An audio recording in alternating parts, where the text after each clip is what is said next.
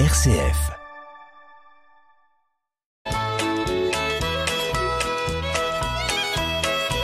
Bonjour à tous, bienvenue dans notre émission Le patrimoine en question. Bonjour Marie-Laure. Bonjour Hubert. Eh bien Marie-Laure, le patrimoine en question, question posée sur notre adresse mail le patrimoine en question, tout attaché avec un s à question, point chalon, rcf.fr, une question d'auditeur qui est intéressante et qui va sans doute vous intéresser. Je vais en faire la lecture. Voilà, notre auditeur nous dit Je vais bientôt avoir 80 ans. Mhm. Je n'ai pas de problème particulier de santé, même si j'ai de plus en plus la tête en l'air. Et je me fais un peu de soucis pour ces années qui arrivent bien vite devant moi, en craignant d'être un jour dépendant. Je suis d'autant plus inquiet que mes deux enfants habitent à plus de 500 kilomètres d'ici, et un de mes amis, avec qui j'en parlais récemment, m'a dit qu'il serait bien que j'organise mes affaires au travers d'un mandat de protection future. J'aimerais bien en savoir plus. Qu'est-ce que c'est que ce mandat de protection future? Eh bien, effectivement, euh, avec- à travers cette question, Hubert, on va parler euh, de la protection, quelque part juridique, de tout à chacun. Donc, le mandat de protection euh, future, c'est un outil euh, juridique de prévoyance. C'est quelque chose qui est relativement récent dans le paysage juridique français, puisque ça date d'une loi de 2007.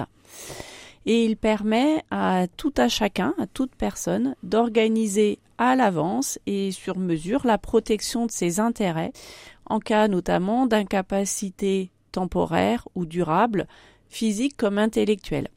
Mais là, on parle d'une dimension patrimoniale. En fait, c'est les intérêts patrimoniaux. Pas uniquement. Pas uniquement. Pas uniquement. Euh, donc euh, un mandat de protection future, euh, vous comme moi, bien portant, on peut en faire un aujourd'hui.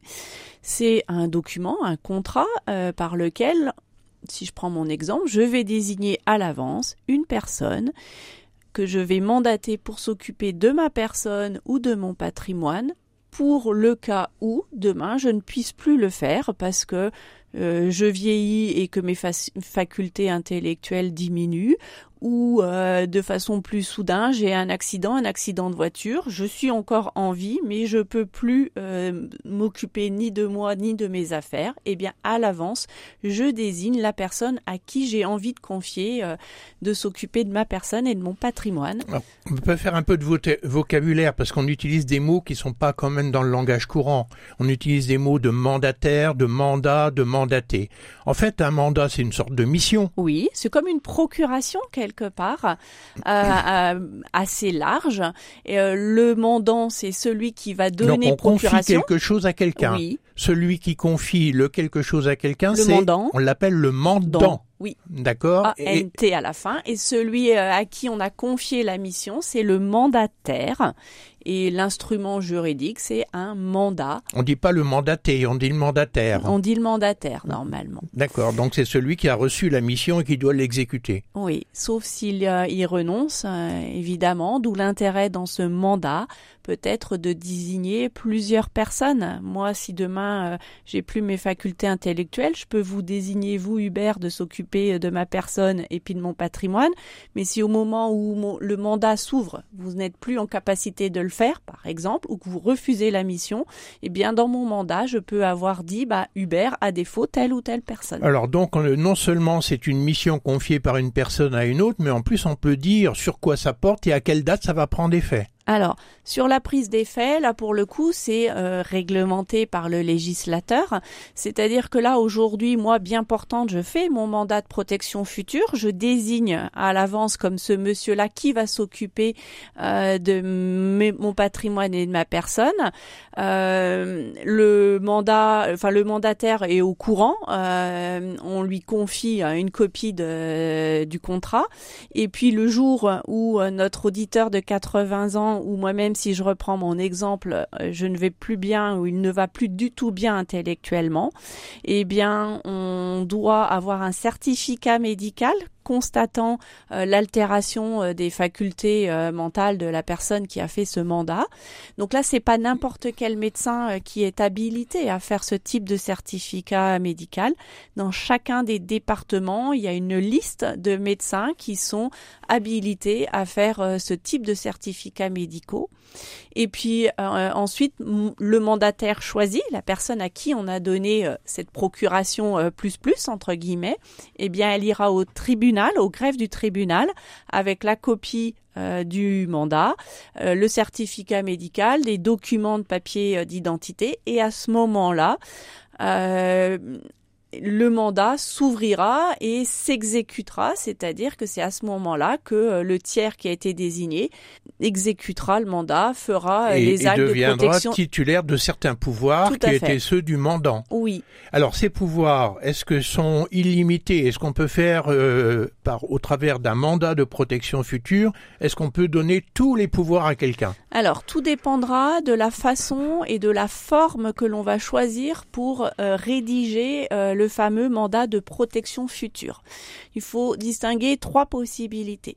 Soit je fais mon mandat sur un modèle, un CERFA, euh, c'est le CERFA 13592 avec une petite étoile 4. 13592, c'était un document officiel de l'administration. Oui, que l'on retrouve soit sur le servicepublic.fr, soit sur justice.fr.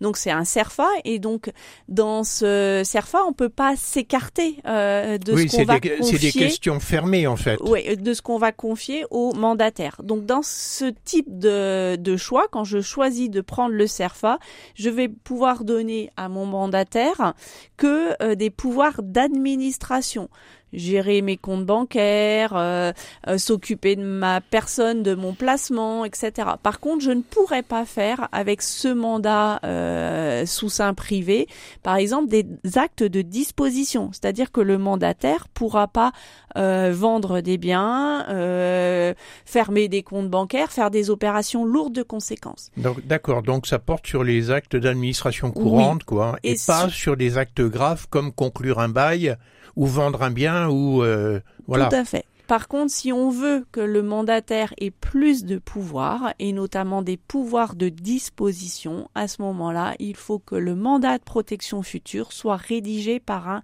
notaire. Et dans ce cas-là, on peut pousser les pouvoirs que l'on on va confier au mandataire à des actes de disposition conclusion d'un bail rural, vendre un bien, euh, fermer des comptes, etc. Des choses plus lourdes. Donc là, ça n'est plus le CERFA, c'est-à-dire le document administratif avec des cases et des questions bien précises.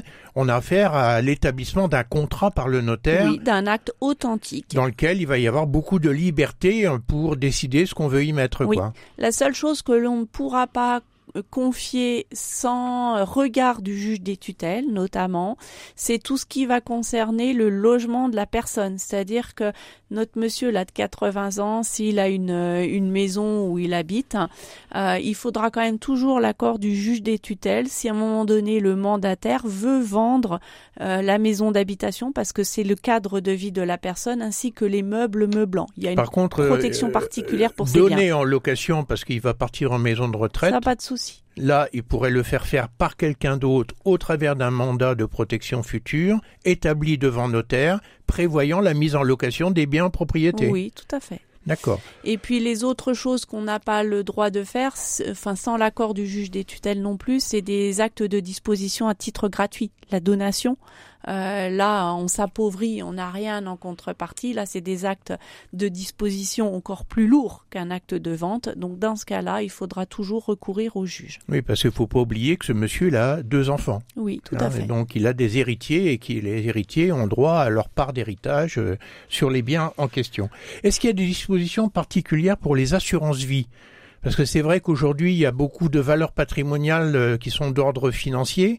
Est-ce que, par exemple, dans le mandat de protection future, je vais pouvoir euh, décider de modifier la clause bénéficiaire, par exemple? bah, Si c'est un mandat authentique, oui. Par contre, si c'est un mandat sous sein privé qu'avec des pouvoirs d'administration pour euh, le mandataire, là, ce sera pas possible. Donc, tout dépend du type de mandat qui, qui, sera, qui sera fait.